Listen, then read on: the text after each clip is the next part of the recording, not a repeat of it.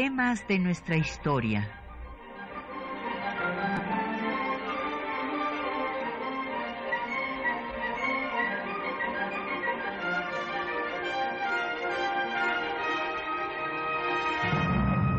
Un espacio que difunde el conocimiento del pasado para comprender nuestro presente. Programa a cargo de la maestra Patricia Galeana.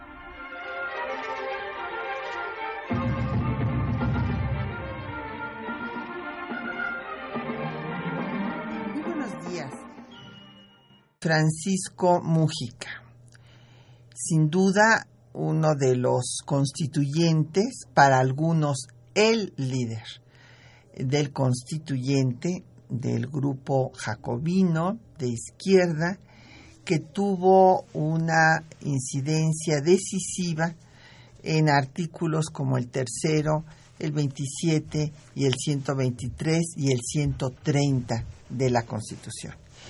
Y estando como eh, pues estamos en vísperas del centenario de esta Constitución, pues vamos a dedicarle el programa a hablar de su vida y de su obra.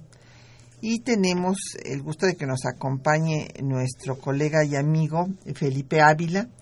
Bienvenido, Felipe. Gracias. Qué bueno que estés con nosotros. Y tenemos también publicaciones especializadas sobre el tema.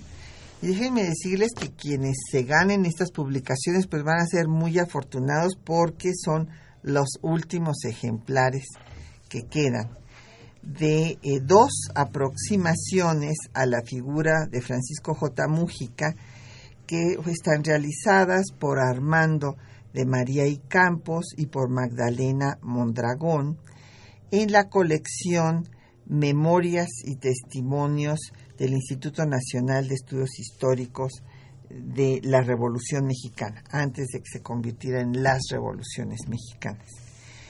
Y eh, tenemos tres ejemplares de estas aproximaciones a la vida de Mújica.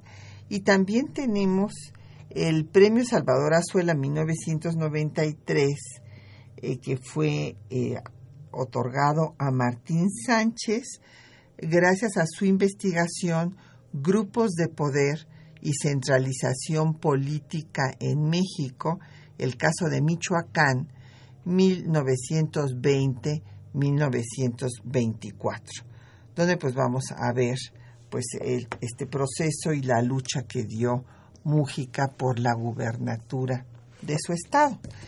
Eh, llámenos, tenemos como siempre a su disposición el 55 36 89 89, un LADA sin costo 01 800 505 26 88, un correo de voz 56 23 32 81, un correo electrónico temas de nuestra historia arroba yahoo.com.mx. En Twitter nos puede seguir en arroba temas historia, en Facebook en temas de nuestra historia UNAM y el programa queda en línea en el www.radiodam.unam.mx. Bueno, pues empecemos, Felipe, con este personaje verdaderamente fascinante, eh, que fue, es que hay, que hay que ver que también la edad de los constituyentes. O sea, Mújica se convirtió en el líder del grupo jacobino a sus 32 años. Y bueno, pues hay que ver los antecedentes familiares esto ciertamente también cuenta mucho. Él pues nació, como habíamos dicho, un 3 de septiembre de 1884 en Tinguindín, Michoacán, hijo de un maestro rural de ideas liberales. Estudió la preparatoria en el seminario de Zamora, aquí en Michoacán, en donde eh, dominó el latín y se puso a traducir los poemas de Ovidio, de Horacio y los discursos de Cicerón, lo cual pues le dio una amplia cultura que se nota después de sus intervenciones. Y quiero decirles algo que me parece muy interesante para un jovencito preparatoriano. se rehusó a estudiar teología porque decía que pues era absolutamente eh, irracional, por no decirlo en, otras palabras, que cómo podía estudiar teología y física al mismo tiempo, que eran pues antitéticos conceptos, y bueno, pues por semejantes razones fue expulsado eh, del seminario allá en Zamora.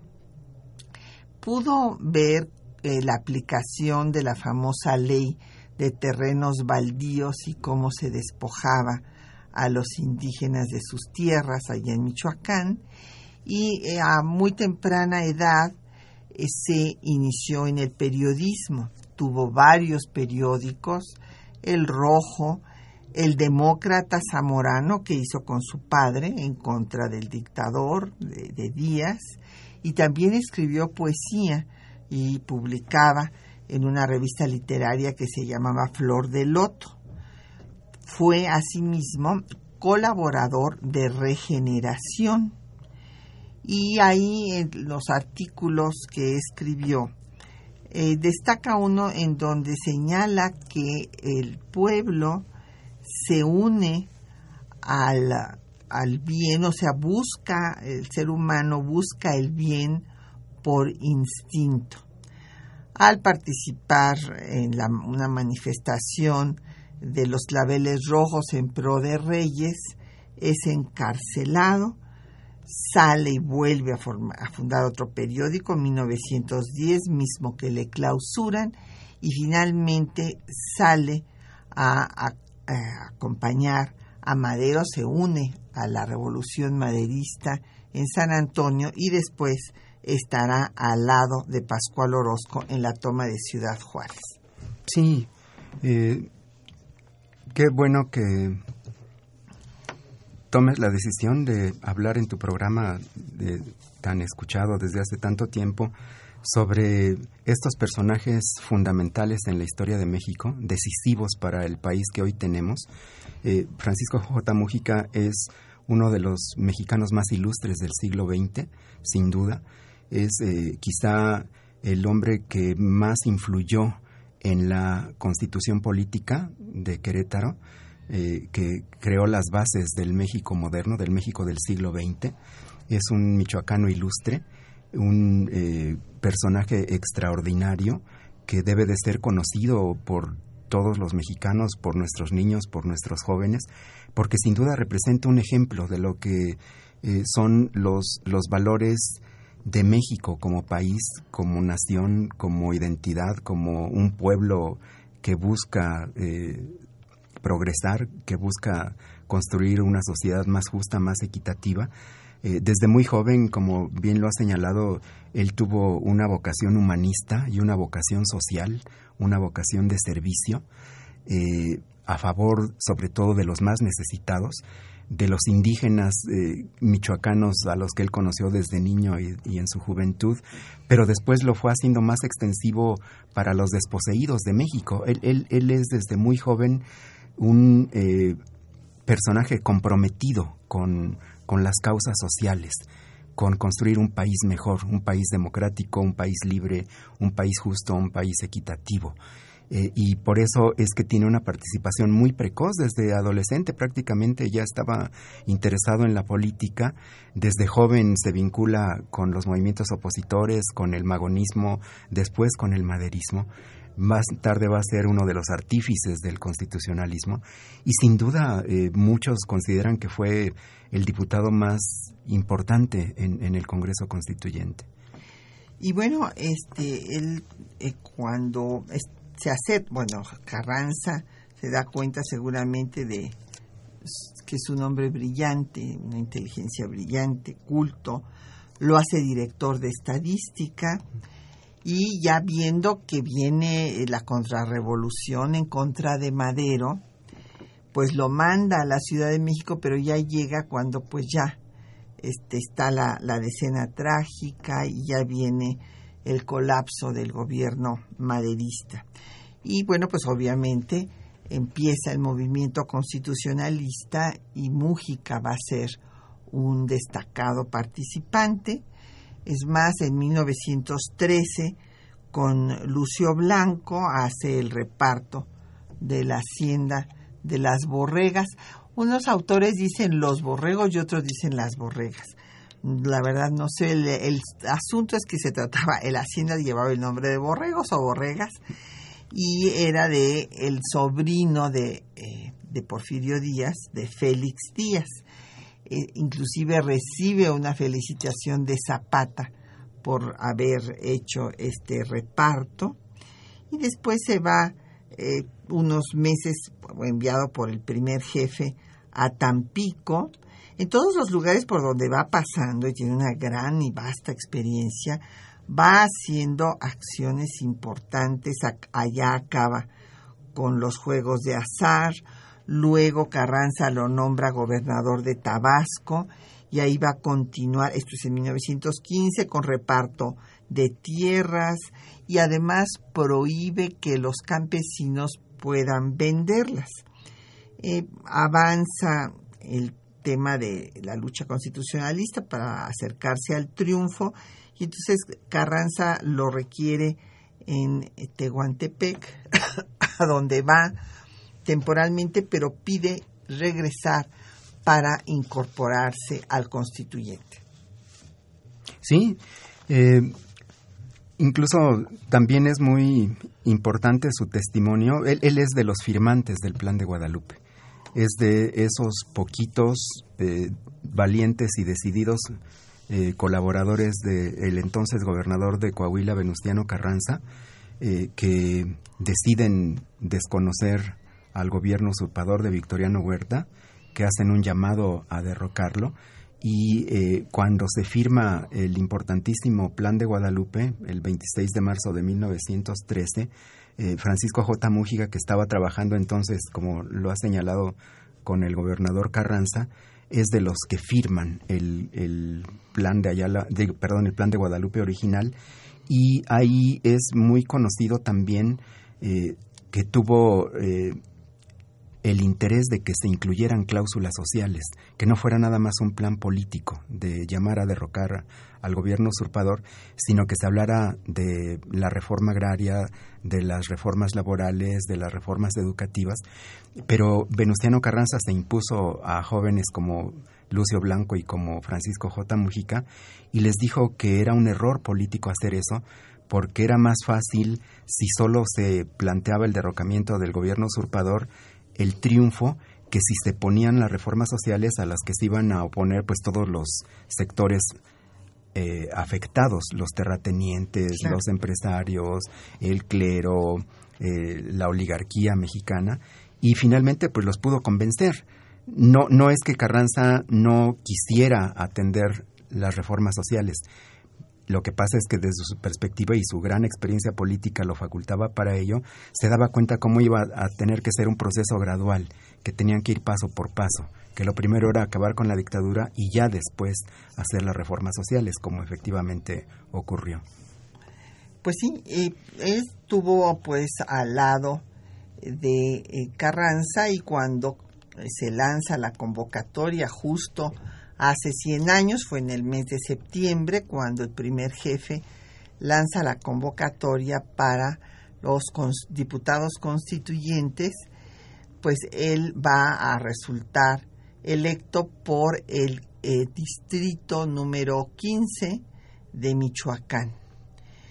Y eh, pues va a ser un destacadísimo orador y eh, participante en el constituyente, eh, empezando porque cuando se inician las sesiones, habla primero Cravioto y el segundo en tomar la palabra fue él, en un, discurso que conmovía a, las personas que entraban del público ahí a las galerías.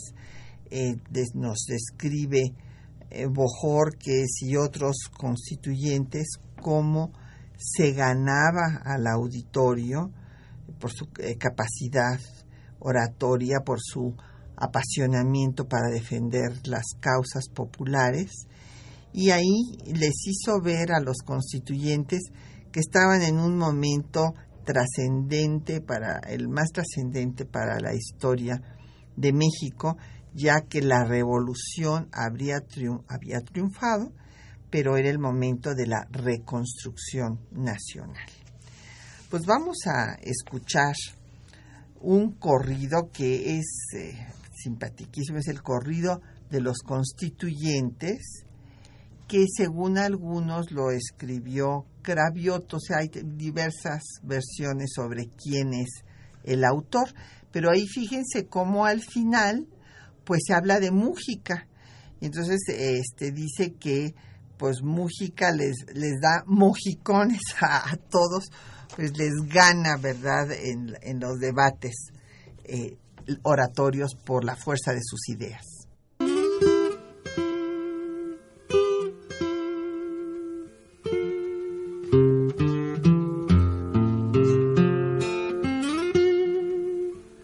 Ya Venustiano Carranza tiene su constituyente para enderezarle las leyes que les va a dar a la gente. Ándale, chata, y nos vamos. Ponte tus chócalos morados. Vamos al teatro Iturbide, verás a los diputados que hablan, se insultan y gritan, bajan y suben para arriba, y el que traga más pinoles quien tiene más saliva. Y aunque todos se enfullinan y hablan de constitución, ni todos son los que están, ni están todos los que son. Yo digo a los diputados, no se peleen tan seguido, en vez de constituyente, les salga un constituido. Ándale, chata, y te merco tu rebocito, huichol. Oirás a los diputados sacar sus trapos al sol. En el Congreso hay de todo, como dicen en Saltillo, de chile, puerco y dulce, y también de picadillo. Todos tienen algún don, como dice el señor cura, unos el don de palabra y otros de pateadura. A veces un herradero lo vuelven con sus locuras, porque en el constituyente no faltan herraduras. Juzgados por sus cabezas no hay más de siete guillotinas, pero por sus corazones todos son unos patriotas. Tienen un tal campesino, tienen un tal espelota, que por mucho que le atinan, no han de atajar la pelota. Amaya, que es presidente, les grita, hijos del guaracha, yo me pelé para el norte antes que ningún tlacuachi. Y el licenciado Cañete le dice, oiga, presidente, les voy a obsequiar mis códigos para que trate a la gente. Ándale, chata, y nos vamos. Ponte a prisa los botines. A ver si te toca un cacho del señor Palavichines. Al señor Palavichines ya se lo querían comer como juma del buen tono. ¿Qué diablos le iban a hacer? Ándale, chata, y nos vamos. Ponte tus naguas de lana para que veas esa alquería de la ciudad que retama. El diputado Mojica les grita tantas razones que más mejor que Mojica debería ser Mojicones. Y aquí acaban cantando estos versos tan corrientes ¡Que viva don Venustiano! ¡Vivan los constituyentes!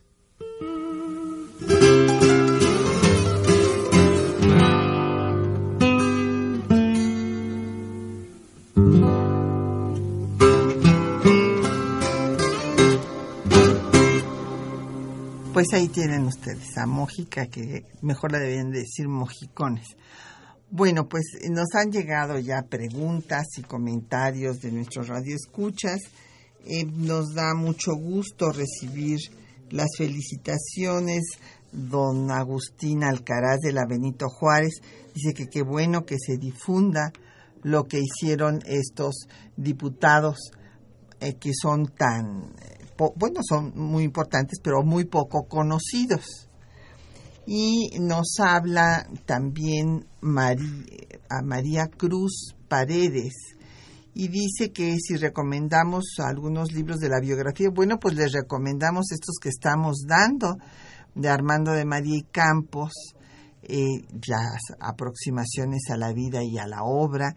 También Ana Rivera Carbó ha escrito sobre Francisco J. Mújica y este pues creo que cualquiera de estos textos le podrá acercar a este personaje verdaderamente fascinante. Alfonso eh, de la Huerta nos llama de Benito Juárez, dice mi abuelo Adolfo de la Huerta, presidente de México, si fue presidente de México en 1920, cuando gana la rebelión de la huertista, que se, eh, perdón, de agua prieta. De agua prieta. Bueno, estaba de la huerta, pero se llamaba de agua prieta. Eh, cuando hay una oposición, hay una ruptura en lo que podríamos llamar la familia revolucionaria, porque Carranza apoyó a Ignacio Bonilla, quería que fuera un civil el que quedara en la presidencia. El propio Mújica fue a hablar con Carranza para decirle que era un error que apoyara a Obregón o a Pablo González, que eran los dos pues líderes eh, del movimiento revolucionario en armas y que a ellos les correspondía ocupar la presidencia. Y bueno, pues como esto no se dio, vino la ruptura, vino el plan de agua prieta y bueno, pues el fin de Carranza en Tlaxcala al Tongo y después, claro, don Adolfo eh, fue presidente interino y que fue un gran amigo de Mújica, sí, en efecto, nos dice don Alfonso que eh, pues colaboraron juntos en muchas eh, cuestiones fundamentales para el proceso revolucionario y él quiere eh, pues además aportarnos que su abuelo fue el que propuso para la constitución que hubiera un el reparto de utilidades. Ah, pues le agradecemos muchísimo eh, pues su llamada, don Alfonso. También eh, nos habló Bruno Rodríguez Carrillo de Cuauhtémoc y en el mismo sentido Antonio Ortiz, también de Cuauhtémoc, dice que, eh, bueno, nos preguntan que por qué si Mújica fue un asesor tan cercano política e ideológicamente a Cárdenas, no lo apoyó para la candidatura a la presidencia. Y bueno, pues aquí el asunto, don Bruno, es que había un, crecido una oposición muy grande a la política de izquierda del gobierno cardenista.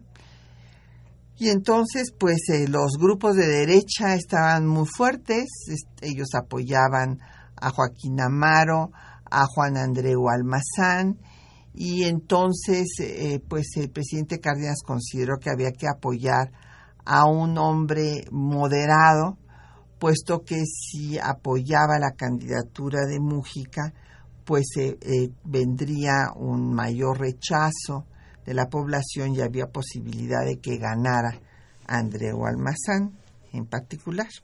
Entonces, en el mismo este pues sentido se preguntaba Antonio Ortiz de Cuauhtémoc. Sí, eh, yo creo que el presidente Cárdenas, que tenía también un gran olfato político, se dio cuenta de que la educación socialista, la reforma agraria, la expropiación de los latifundios, el impulso a las luchas obreras, la nacionalización del petróleo, la inminencia de la Segunda Guerra Mundial, eh, habían provocado una situación tanto en México como en el exterior extremadamente difícil para seguir profundizando esa política popular que él impulsó, porque era muy conocido que Cárdenas eh, no era tan radical como Mújica. Mújica estaba todavía más a la izquierda que Cárdenas. Eh, y, y, yo creo que el presidente Cárdenas se dio cuenta de que si se inclinaba por Mújica, incluso se podía desatar un golpe militar y una nueva guerra civil en condiciones extremadamente complicadas porque el golpe que le dio a las compañías petroleras con la expropiación fue brutal y, incluso se temía que hubiera una intervención extranjera. Y quizá lo que no la permitió, entre otros factores, eh, pues fue la, Segunda Guerra, ¿no? Pero yo creo que eh, Cárdenas hubiera querido que se continuara su, su política, pero se dio cuenta de que ya no era posible. Pues sí. Entonces viene pues esta, este apoyo a, a Vila Camacho justamente en un calendario que el archivo Calles Torreblanca hizo de este año, que hay que, la verdad a mí me gusta tener calendarios colgados, independientemente que traiga uno la agenda, hay que hacer uno. Para el año entrante vamos a hacer un calendario ahí en el INER porque hacemos agenda, pero no es lo mismo, o sea, es importante estar viendo ahí el calendario, por lo menos es una costumbre que tengo desde la infancia, y ahora justo estaba yo viendo esa célebre fotografía en este calendario eh, de unidad nacional frente al pues al peligro en la Segunda Guerra Mundial en donde Ávila Camacho pues reunió a todos. Los expresidentes, o sea, no está obviamente ahí Mújica, pero están todos los vivos, eh, calles, eh, Cárdenas, que, que, fue todo un triunfo reunirlos. Está de la huerta en, en esta fotografía célebre, ¿no? Porque pues sí, era un momento decisivo, muy peligroso pues eh, para México y, por la situación que vivía el mundo. Pero eh, veamos su participación eh, de Mújica en el constituyente en artículos pues que fueron fundamentales como el tercero, el 27 y el 123 y el 130 que le, que le importó mucho. cabe destacar que en el tercero su participación fue decisiva el tercero fue el artículo más debatido. A los debates inclusive es al único debate que asistió Venustiano Carranza. Y ahí la posición de Mújica fue decisiva.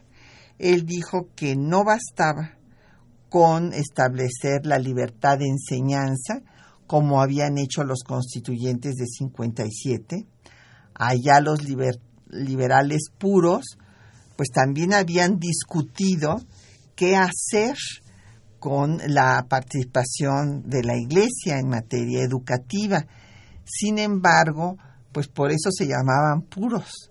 Consideraron que la libertad en toda la extensión de la palabra, pues no les permitía establecer límites a la libertad de enseñanza y por eso dejaron así lisa y llana la libertad de enseñanza. Pero aquí, gracias a Mújica, yo creo que fue un gran acierto, él eh, levantó la voz para decir, no, no podemos dejar esto así libremente porque ¿qué es lo que pasa? Que sigue el, em, el monopolio, bueno, ya no monopolio, pero sí la hegemonía de la Iglesia Católica en materia educativa y entonces él hizo ver que ese artículo era el más importante de la Constitución, puesto que de la educación dependía el futuro de la patria, el porvenir de México, y que no podía permitir una revolución triunfante que a los niños se les enseñara pues ideas dogmáticas y que se le siguiera alimentando en el fanatismo. Entonces, esto fue decisivo. Sí, sin duda. Eh, como bien ha señalado, eh, el artículo tercero fue el más discutido, el más debatido, en donde hubo posiciones más enfrentadas, grandes discursos de un lado y del otro, porque eh, también Venustiano Carranza, como, como buen liberal y, que se consideraba heredero de la, de la ideología de la reforma, pues él propuso que quedara más o menos en los mismos términos que la Constitución del 57, respetando la libertad de enseñanza. Y los seguidores de Carranza, el grupo conocido como de los renovadores, Macías, Palavicini, Luis Manuel Rojas, Gersaín Ugarte, Alfonso Cravioto, eh, hicieron una muy buena defensa de, de esta propuesta del primer jefe. Y su defensa era precisamente una postura típicamente liberal, clásica, de no podemos eh, prohibir, ¿sí? tienen derecho los padres de familia si quieren enviar a sus hijos a una escuela privada y ahí les dan educación religiosa, pues es su decisión, no, no, lo, no lo podemos impedir. El Estado no debe inmiscuirse en una, en una decisión personal.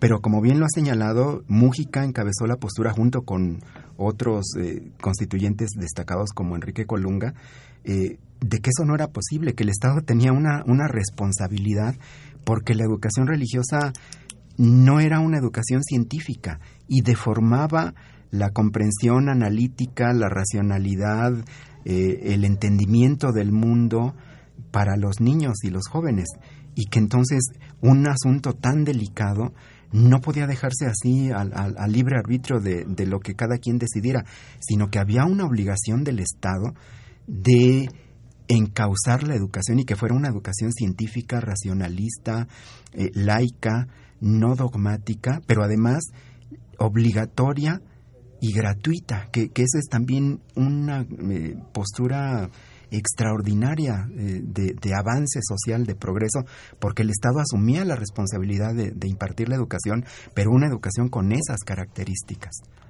Sí, y esto, bueno, ya se había establecido la obligatoriedad y la gratuidad desde el siglo XIX, o sea, se, se, continúa aquí. La gran diferencia es la laicidad de la educación. Y bueno, pues escuchemos los textos que les hemos seleccionado para esta mañana, donde justamente van ustedes a oír los argumentos que da Mujica para el artículo tercero, el 27 y el 123.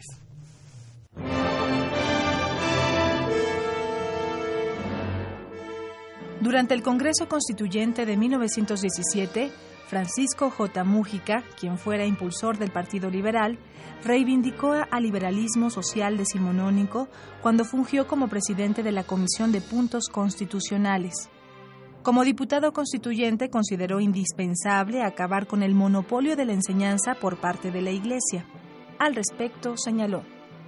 Si dejamos la libertad de enseñanza absoluta para que tome participación en ella el clero con sus ideas rancias y retrospectivas, no formaremos generaciones nuevas de hombres intelectuales y sensatos, sino que recibirán la herencia del fanatismo, de principios insanos, y surgirán más tarde otras contiendas que ensangrentarán de nuevo a la patria, que la arruinarían y que quizá la llevarían a la pérdida total de su nacionalidad. Mújica formó parte de la comisión encargada de analizar el artículo 27. En su intervención defendió la devolución de las tierras a sus dueños originales. Tanto los naturales como los mestizos no tenían más título para proceder que el consentimiento de los reyes de España. Ningún pueblo, ninguna tribu dispuso en un principio de documentación, por lo que algunos explotaron esa falta de títulos para declarar baldíos esos terrenos y de esa manera hacerse de las propiedades, despojando a los primeros pobladores de aquellas comarcas. Este hecho los indujo, señores diputados, a mendigar la caridad pública en las ciudades. ¿Y vamos a dejar eso de esa manera nada más porque la ley lo permite? Hombres revolucionarios escribían en la prensa, si para que se haga justicia estorba la ley, abajo la ley.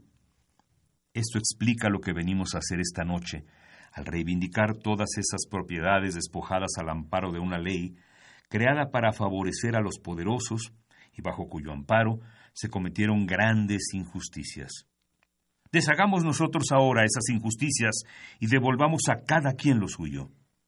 Mújica también formó parte del grupo de diputados que analizó el artículo 123 y que buscaron se ampliara la protección a los trabajadores. En esta sesión defendió el derecho de huelga de los trabajadores. La sección que habla del derecho a huelga es la que en nuestro concepto tiene mayor importancia porque últimamente los ferrocarrileros, que son obreros, han dado en promover huelgas precisamente cuando sus servicios son más necesarios por las necesidades actuales. Pusimos aquí el límite de que se exigiese que sólo cuando la mayor parte de los huelguistas cometiese abusos contra personas y propiedades, sólo en esos casos, el gobierno pudiera disolver una huelga con objeto de corregir el abuso. Antiguamente, cuando los obreros hacían uso del derecho de huelga, era ya más bien un movimiento de rebeldía, porque saltaban de la opresión en que se les tenía y se dedicaban más bien a actos de violencia que a actos de verdadera huelga. Por eso nosotros quisimos que se limitara la acción de la autoridad social a causa de que un grupo numeroso de huelguistas tomara participación en hechos violentos contra la propiedad y las personas. Algún diputado se ha acercado a la comisión en lo particular y le ha dicho que aun en este caso ve una amenaza contra los huelguistas. Es indudable, señores diputados, que mientras no tengamos un medio perfectamente educado para las huelgas, mientras no estemos acostumbrados a ver que se apela a ese recurso como a una medida eficaz para contrarrestar el esfuerzo del capital, que se defiende no solo en lo natural, sino aun de aquellas ambiciones bastardas que el capital siempre tiene, es natural que aquellos dos factores vayan ante la autoridad a promover. El capital, que se corrija a los huelguistas. Los huelguistas, a pedir garantías. Estando en vigor una ley en donde se le da todo carácter legal a una huelga, no se perjudicarán los trabajadores, porque aun en el caso de que las autoridades cometan el desatino de reprimir esa manifestación, los huelguistas tendrían que permanecer separados del trabajo hasta que no tuviera una solución definitiva a su justa demanda.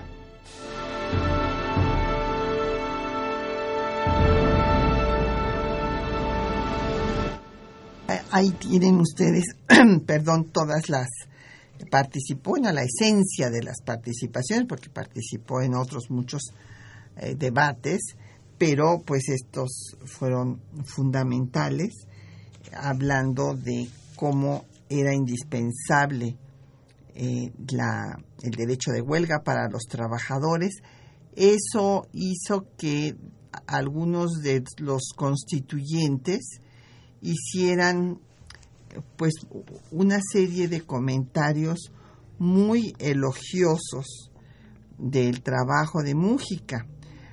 Carlos Gracidas, por ejemplo, que era obrero, decía que Mújica había defendido la causa como un verdadero proletario, como si él fuera un verdadero proletario.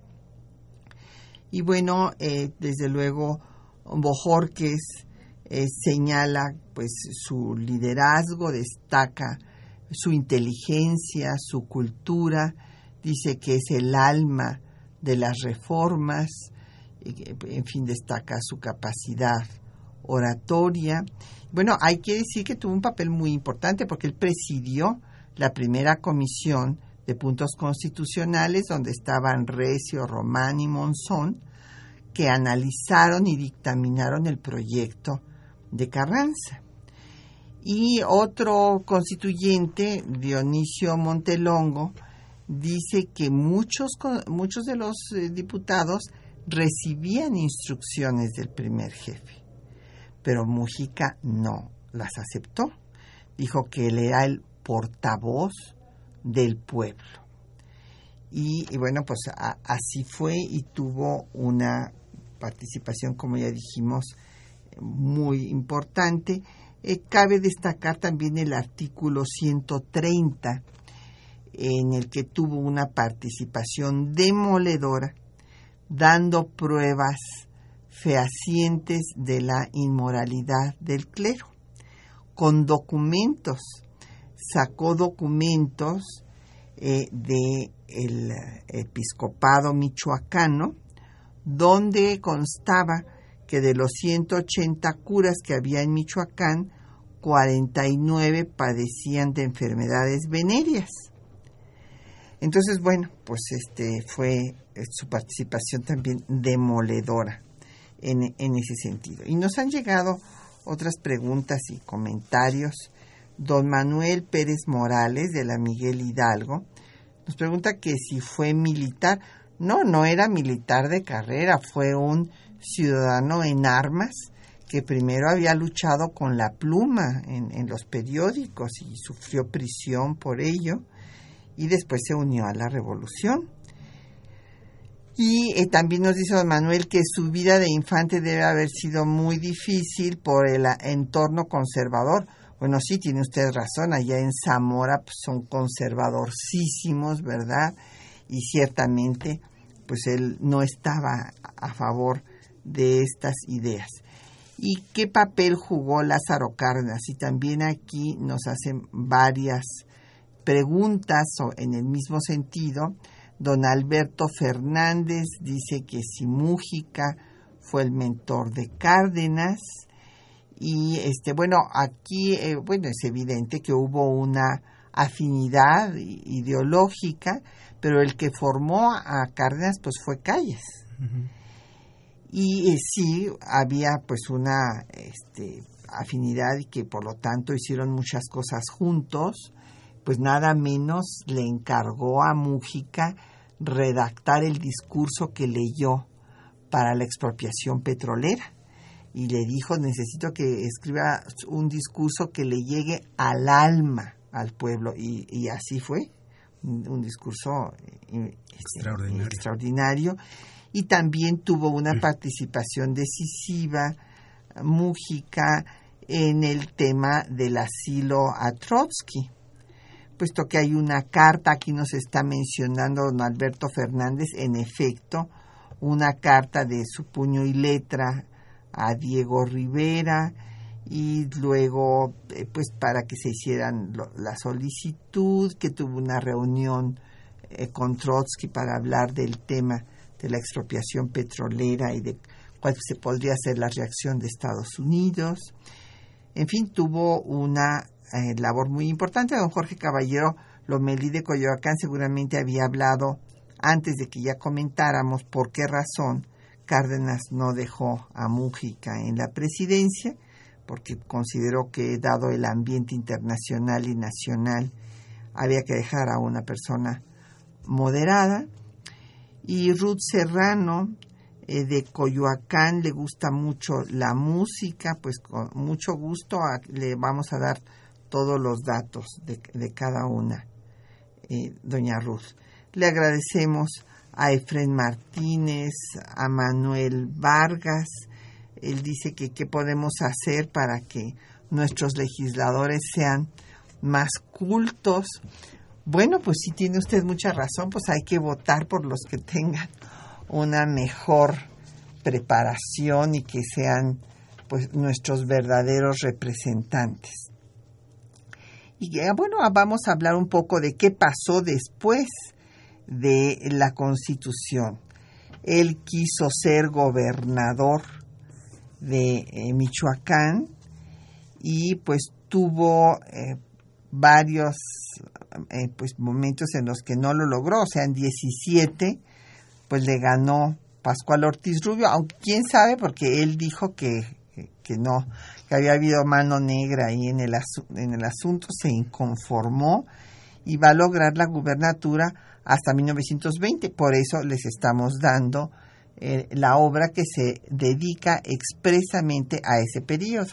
Sí, eh, Después de su destacadísima participación en el Congreso Constituyente, eh, él quiso eh, ser gobernador de su estado natal, eh, pero yo creo que también haber tenido una participación tan destacada en, en la Constitución y por las características de la Constitución, una Constitución muy avanzada, muy progresista, muy social, pues afectaba muchísimos intereses y también eh, se veía ya pues la división de, del grupo gobernante.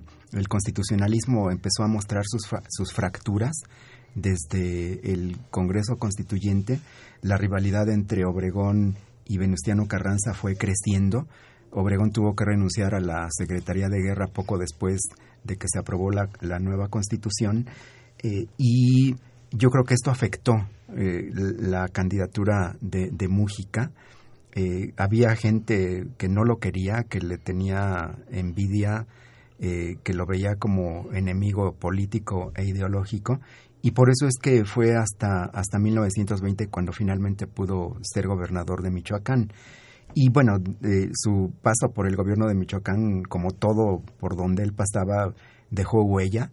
Eh, fue eh, un gobierno, aunque duró poco y no pudo terminar precisamente por las presiones, pero ahora del presidente Obregón. Sí, a esa distancia de Obregón. Eh, por su radicalidad, por, porque comenzó a expropiar latifundios, a repartir la tierra eh, y Obregón, que ya veía las cosas como jefe de Estado, ya no como líder revolucionario, eh, pues tomó partido por aplacar las cosas en Michoacán y le quitó su apoyo y ante la pérdida del apoyo presidencial, pues Mújica tuvo que renunciar.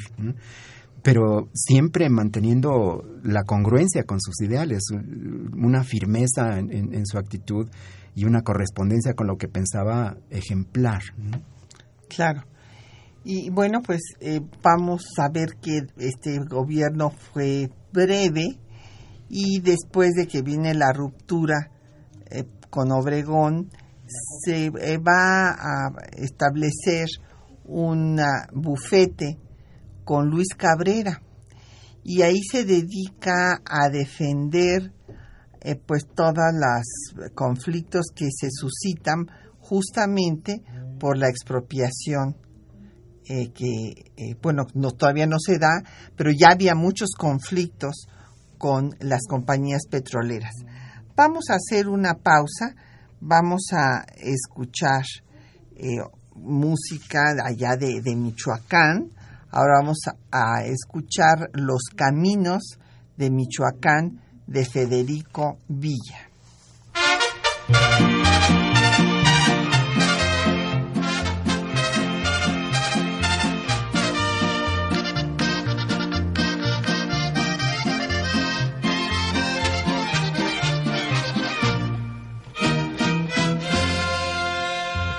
Cariñito, ¿a dónde te hallas? ¿Con quién te andarás paseando? Presiento que no me engañas, por eso te ando buscando. Vengo de tierras lejanas, no más por ti preguntando dieron razón que andabas en la tierra michoacana. Que de la piedad viajabas al rumbo de la Huacana. Te vieron cuando pasabas por Zamora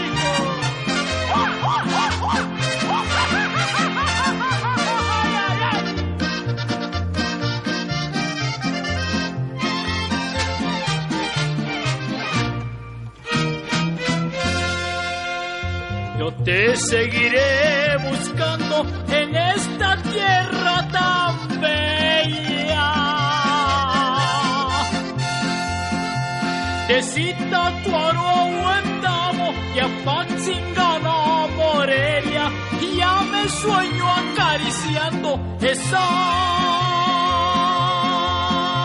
carita morena. Auruapan iré a buscarte, Tacámbaro y Pedernales. Pascuaro y Villa Escalante, también Ario de Rosales, a ver si logro encontrarte para remediar mis males. Caminos de Michoacán y pueblos que voy pasando. Si saben en dónde está, ¿por qué me la está? En Saguayo y voy pa' Ciudad Hidalgo. Bueno, pues nos han seguido llegando comentarios y preguntas. Con mucho gusto les damos paso. Por ejemplo, don, no, perdón, aquí nuestra tocaya Patricia López eh, nos dice que si Hermila Galindo tuvo algún vínculo intelectual con Mújica. No, realmente Hermila pues este, estaba eh, junto al grupo de Carranza, al que había pertenecido en un momento el propio Mújica, pero luego vino, digamos, eh, la separación también en el propio constituyente.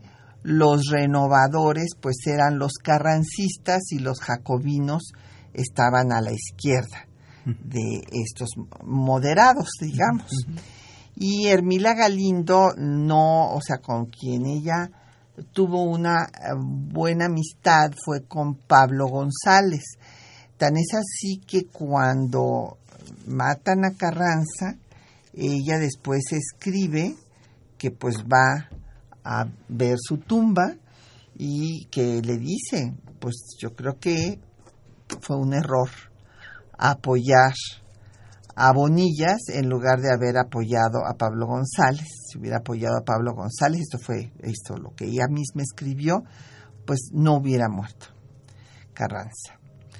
Eh, Javier Guerra de la Benito Juárez dice que cuáles fueron las aportaciones específicas de Francisco J. Mujica. Pues creo que las hemos estado diciendo a lo largo de todo el programa, pero las repito la, el establecimiento de la enseñanza laica fue fundamental, su defensa del derecho a huelga, porque ahí se dio una discusión. Acuérdense ustedes que se había dado pues la gran huelga general de la Ciudad de México y la intervención de Carranza para acabar con esa huelga, que justo lo vimos la semana pasada.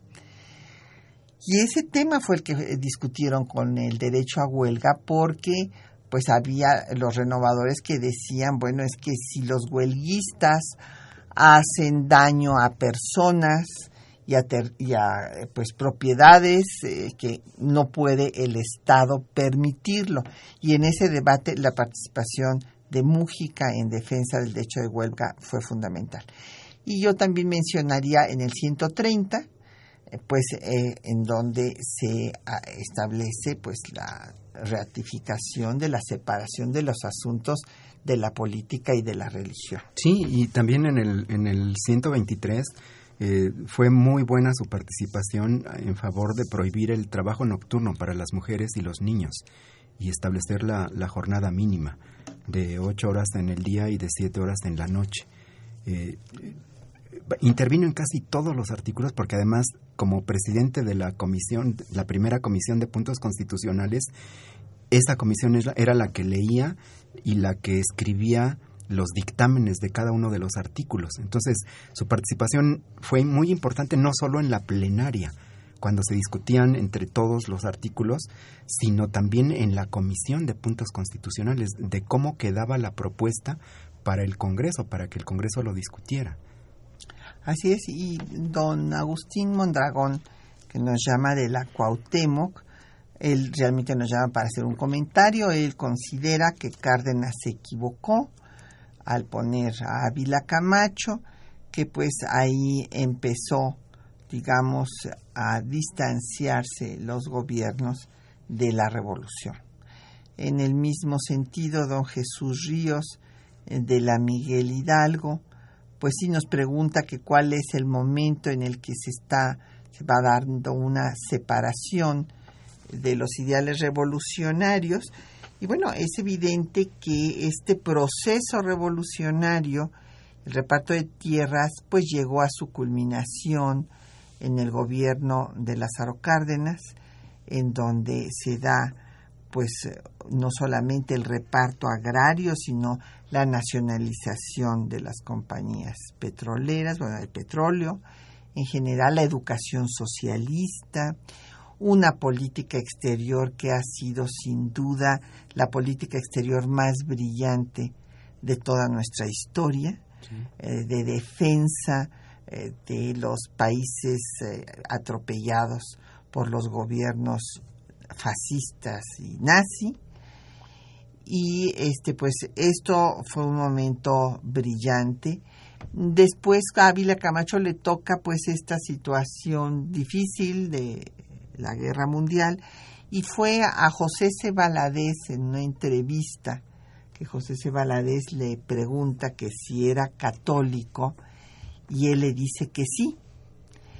Entonces, eh, inclusive tuve la fortuna de que el propio José Valadez me contara que después le llamó a Vila Camacho para pedirle que no pusiera que era católico, sino que nada más pusiera que era creyente. Bueno, es que ustedes dense cuenta que como la jerarquía eclesiástica había sido enemiga de la revolución, pues para eh, los gobiernos emanados del proceso revolucionario, pues era muy mal visto que alguien se declarara católico o creyente.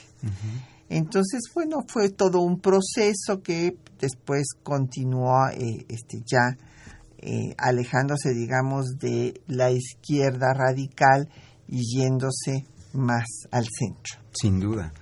Yo, yo, creo que este momento histórico en el México de 1938-39, cuando el presidente Cárdenas toma esta histórica decisión de priorizar la unidad nacional, la, unidad de todos los mexicanos ante las adversidades internas y externas, pues sí tuvo una enorme significación, repercusión histórica. Eh, eh, porque al escoger por un candidato de unidad y, por un político moderado, eh, pues lo que no podía prever es que el péndulo se iría para el otro extremo, que de, la unidad nacional y la moderación, pues se pasaría a un conservadurismo, que, fue lo que vino sobre todo pues, en el gobierno de, de Miguel Alemán. Y bueno, en ese momento, cuando él no gana la presidencia, él señala que eh, lo que se está dando es una lucha del poder por el poder, no ya por, pues, por las ideas, por los proyectos sociales. Después va a estar muy cerca de eh, Cárdenas eh, cuando esta situación peligrosa de la Segunda Guerra Mundial, cuando entra Estados Unidos en ella y apoyan eh, entre los dos, Cárdenas y Mujica, que no puedan poner eh, bases, los norteamericanos en Bahía Magdalena. Se forma el Partido eh, Constitucionalista Mexicano, que se une a la, a la Federación de Partidos del Pueblo. En todo esto participó Valadez, que fue el secretario general de este de esta Federación de Partidos del Pueblo que apoyó la candidatura de Miguel Enríquez Guzmán por ser en ese momento pues la persona más a la izquierda eh, y el que gana pues es Ruiz Cortines. Todavía eh, pues antes de morir va a decir sus últimos discursos, uno un mitin en la Alameda muy importante que fue dispersado por la policía que hizo fuego en contra de los enriquistas ahí congregados. Y después pues su último discurso fue en 1854 justo antes de morir un 12 de abril en la Ciudad de México.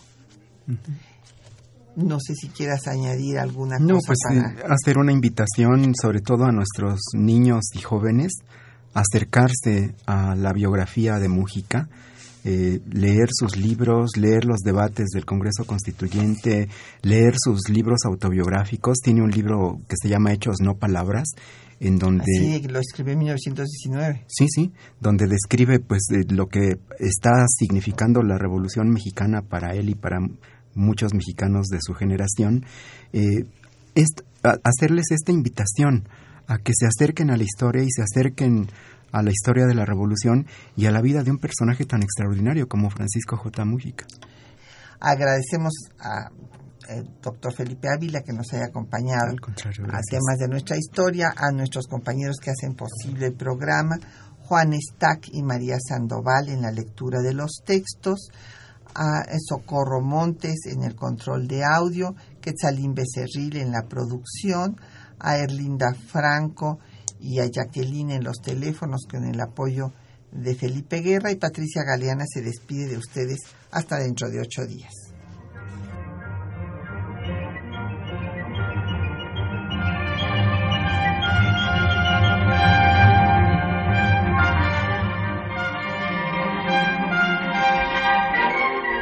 Temas de nuestra historia.